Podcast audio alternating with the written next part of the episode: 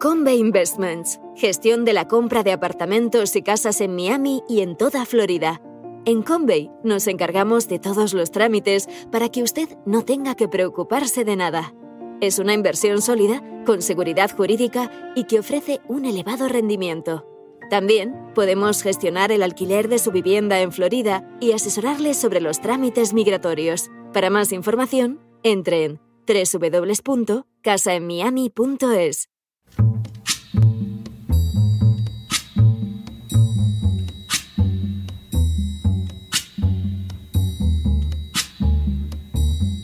La voz con César Vidal, desde el exilio. When the night has come and the land is dark and the moon is the only light we'll see. No, I won't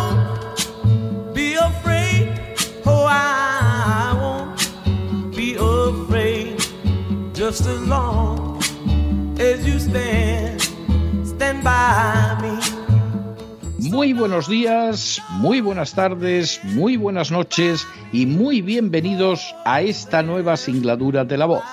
Soy César Vidal, hoy es el jueves 10 de noviembre de 2022 y me dirijo a los hispanoparlantes de ambos hemisferios, a los situados a uno y otro lado del Atlántico y como siempre lo hago desde el exilio.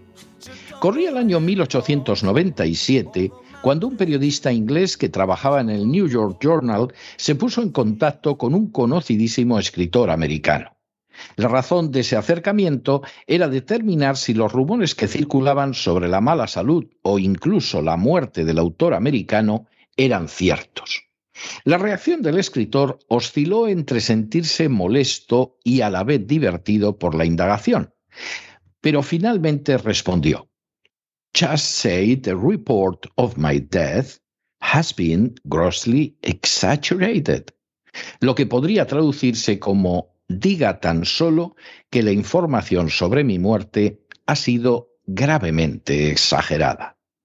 Las irónicas palabras del escritor ponían de manifiesto una triste realidad, la de esos periodistas que disparatan, que lanzan al aire rumores sin fundamentos, que propalan absurdas interpretaciones de la realidad, y de los que lo mejor que se puede decir es que han exagerado gravemente.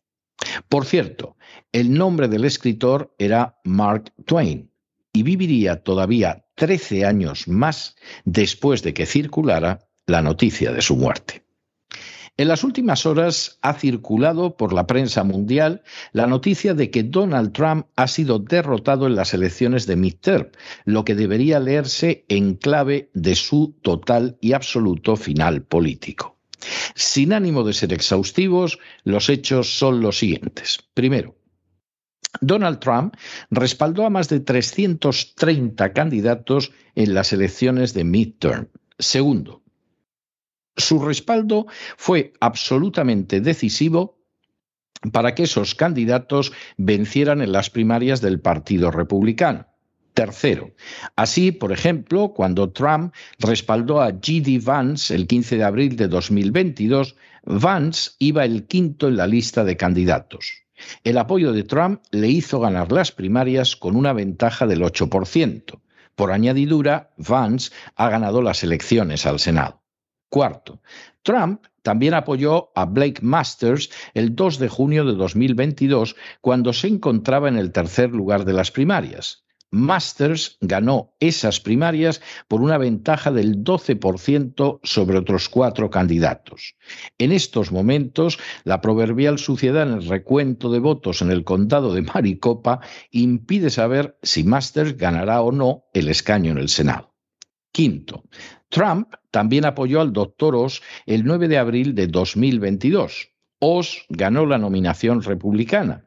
Oficialmente, Oz ha perdido, eso sí, después de que su rival demócrata lograra que un juez permitiera que se aceptaran los votos por correos llegados fuera de fecha, lo que implica una clara violación de la legalidad. Sexto, de manera semejante, Trump respaldó a Herschel Walker, Ted Bott y Adam Laxalt.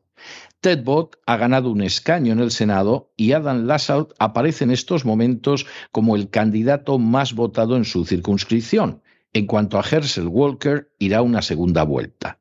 Séptimo, el peso de Trump en el interior del Partido Republicano quedó además de manifiesto en el hecho de que dos de los tres senadores republicanos que podían aspirar a la reelección y que votaron a favor del impeachment de Donald Trump decidieron no presentarse a las primarias y retirarse directamente.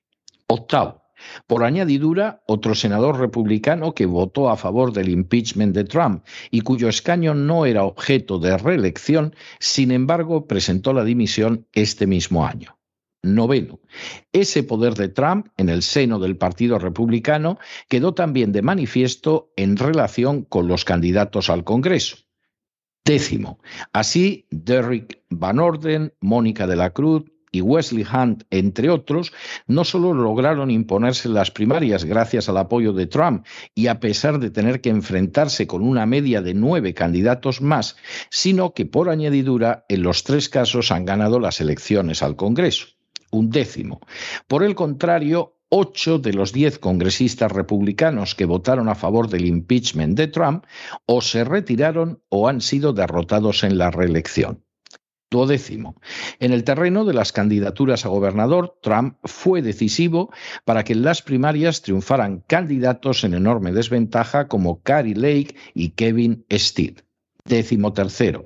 Por lo que se refiere a los candidatos a gobernador, Trump respaldó a 22. De esos 22, 8 han conseguido el cargo. Sarah Huckabee Sanders, Kim Reynolds, Mike DeWine, Kevin Steed, Henry McMaster, Christine M., Bill Lee y Greg Abbott. Dos son los más votados, pero todavía no hay confirmación de su victoria electoral. y una ha sido derrotada, pero sin confirmación al intervenir en la elección irregularidades relacionadas con el condado de Maricopa. Es decir, los candidatos apoyados por Trump para obtener el gobierno de un Estado superan el 50%. Y decimocuarto, de los candidatos al Senado respaldados por Trump han perdido cuatro. La cubana Leora Levy, el militar Don Bolduc, el doctor Mehmet Oz y Gerald Malloy. Hay uno que pasa a segunda vuelta y hay otro más que es el más votado, pero sin acabar el recuento. Junto a eso hay 20 respaldados por Donald Trump que han ganado. Katie Britt, Kelly Chivaca, John Bushman, Marco Rubio, Herschel Walker, Mike Crepo, Chuck Grassley, Jerry Moran, Ron Paul, John Kennedy, Eric Schmidt, Don Bolduc, Ted Budd, John Heaven, G.D. Vance, James Langford, Marway Mullin, Tim Scott, Mike Lee y Ron Johnson. En otras palabras, más del 80% de los candidatos de Trump para el Senado se han alzado con un escaño. La figura de Donald Trump sigue provocando airadas reacciones en Estados Unidos. Para decenas de millones de americanos, Trump fue víctima de un escandaloso fraude electoral hace dos años que permitió colocar en la Casa Blanca a un sujeto senil y entregado por completo a los dictados de la agenda globalista.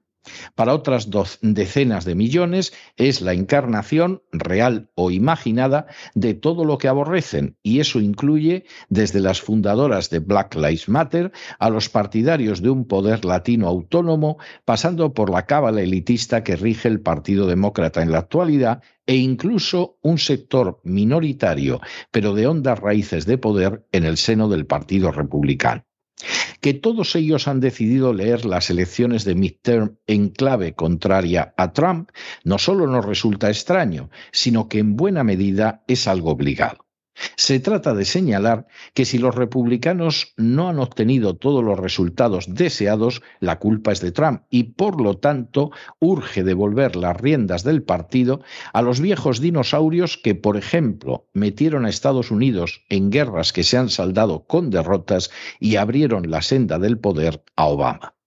También se trata de señalar que la derrota del Partido Demócrata, si es que no queda revertida por episodios como aquellos en que es tan abundante el condado de Maricopa, no ha sido tan grave y en realidad habría que hablar más bien del gran fracaso de Trump.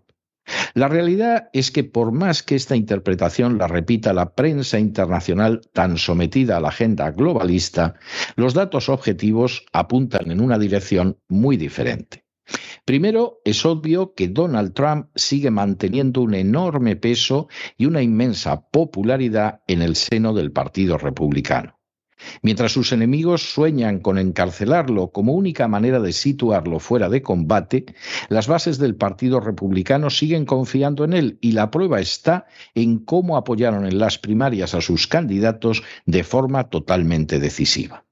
Segundo, es obvio que esos candidatos también han recibido un notable respaldo de los votantes, especialmente en lo que a las elecciones legislativas se refiere. Aunque la influencia de Trump se ha notado menos en las elecciones a gobernador, en el Senado y el Congreso el respaldo de Trump ha sido no pocas veces decisivo. Se puede discutir, naturalmente, si Trump y los republicanos esperaban mejores resultados, como muy posiblemente ha sucedido. Y, por supuesto, vamos a asistir en los próximos días a multitud de maniobras desde ambos partidos para intentar sacarlo de la política cuanto antes. Sin embargo, como hubo que decir a un periodista no muy competente en relación con Mark Twain, y hoy habría que decir a pésimos corresponsales de prensa en Estados Unidos, las noticias sobre la muerte de Donald Trump han sido gravemente exageradas. Pero no se dejen llevar por el desánimo o la frustración, y es que a pesar de que los poderosos muchas veces parecen gigantes, es solo porque se les contempla de rodillas, y ya va siendo hora de ponerse en pie. Mientras tanto, en el tiempo que han necesitado ustedes para escuchar este editorial, la deuda pública española ha aumentado en cerca de 7 millones de euros. Y una parte va a pagar a las furcias mediáticas que actúan como corresponsales en Estados Unidos contando todo lo contrario de lo que pasa en la calle. Muy buenos días, muy buenas tardes, muy buenas noches. Les ha hablado César Vidal desde el exilio. Que Dios los bendiga.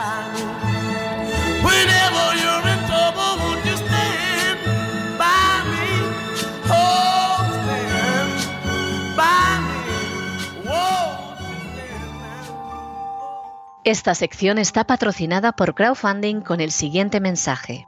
Nuestro Señor Jesucristo, el único Dios verdadero, es misericordioso y nuestro Salvador.